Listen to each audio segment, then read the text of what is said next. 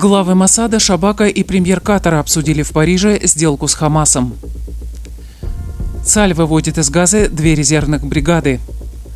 США грозят замедлить или приостановить поставки вооружений Израилю. Далее подробно об этих и других событиях. Сегодня, 29 января, вы слушаете новости Израиля за 24 часа. Париже вчера вечером прошла встреча с участием глав Масада и Шабака Давида Барнея и Роне Набара, а также главы ЦРУ Уильяма Бернса, главы разведки Египта Аббаса Камаля и премьер-министра Катара Мухаммеда бен Абдель Рахмана Альтани. Главной темой обсуждения на этой встрече являлась возможная сделка с Хамасом по обмену заложниками и заключенными. Ранее израильские и американские СМИ, сообщая о предстоящей встрече, указывали, что она состоится в одной из европейских столиц.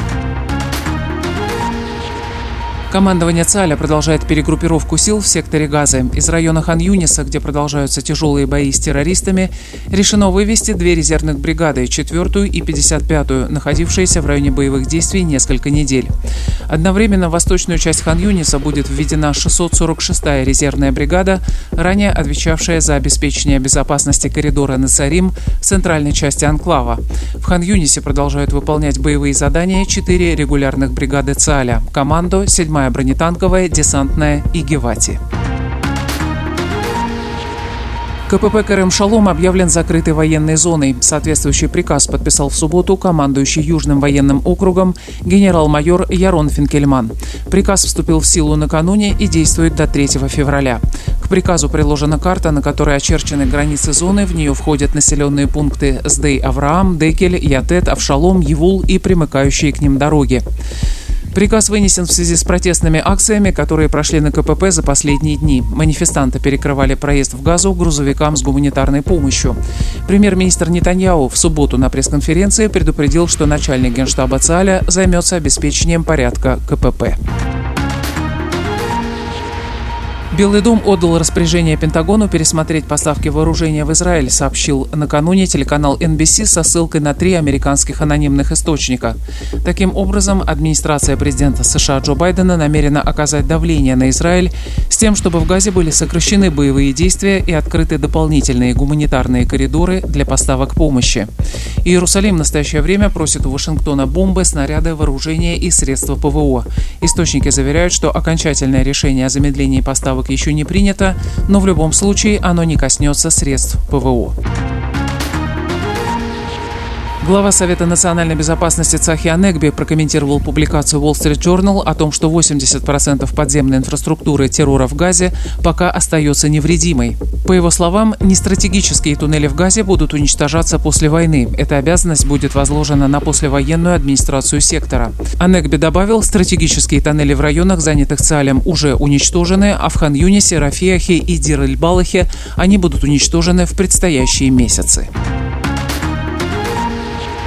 Газета «Нью-Йорк Таймс» сообщила о неожиданном источнике вооружений террористической группировки «Хамас». Согласно публикации, одним из поставщиков джихадистам оружия стала армия обороны Израиля. На протяжении долгих лет в секторе Газа собирали не разорвавшиеся израильские боеприпасы, чтобы, когда придет час, применить их против Израиля. По оценкам американских и израильских экспертов, счет этих боеприпасов идет на тысячи. В сектор попадает и значительная часть оружия, украденного с израильских военных баз. Согласно подготовленным представленному ЦАЛем отчету речь идет о тысячах патронов и сотнях единиц стрелкового оружия, попавших в Газу через Синай. Министерство иностранных дел Франции сообщило о замораживании финансирования агентства ООН по помощи палестинским беженцам в связи с подозрениями, что сотрудники УНРА принимали участие в нападении Хамаса на Израиль 7 октября. Франция не планирует перечислять деньги в первом полугодии 2024 года и, когда придет время, примет решение о дальнейших действиях совместно с ООН и другими основными донорами, сообщает МИД. Подозрения в адрес персонала агентства в заявлении названы крайне серьезными. Напомню, что генеральный секретарь ООН Антонио Гутерриш признал, что отдельные сотрудники агентства ООН по помощи палестинским беженцам принимали участие в нападении на Израиль. По словам чиновника, 9 человек были уволены, один погиб и двое пропали без вести. Франция стала десятой страной, отказавшейся финансировать УНРА. В списке также США, Великобритания, Италия, Канада, Финляндия, Германия, Нидерланды и Швейцария. И о погоде. Температура воздуха сегодня будет ниже среднесезонной, облачно, на большей части территории страны дожди, временами с грозами, возможность затопления в низинах. На Хермоне продолжится снегопад. В Иерусалиме 10 градусов, в Тель-Авиве 15, в Хайфе 12, в Бершеве 16, в Илате 21.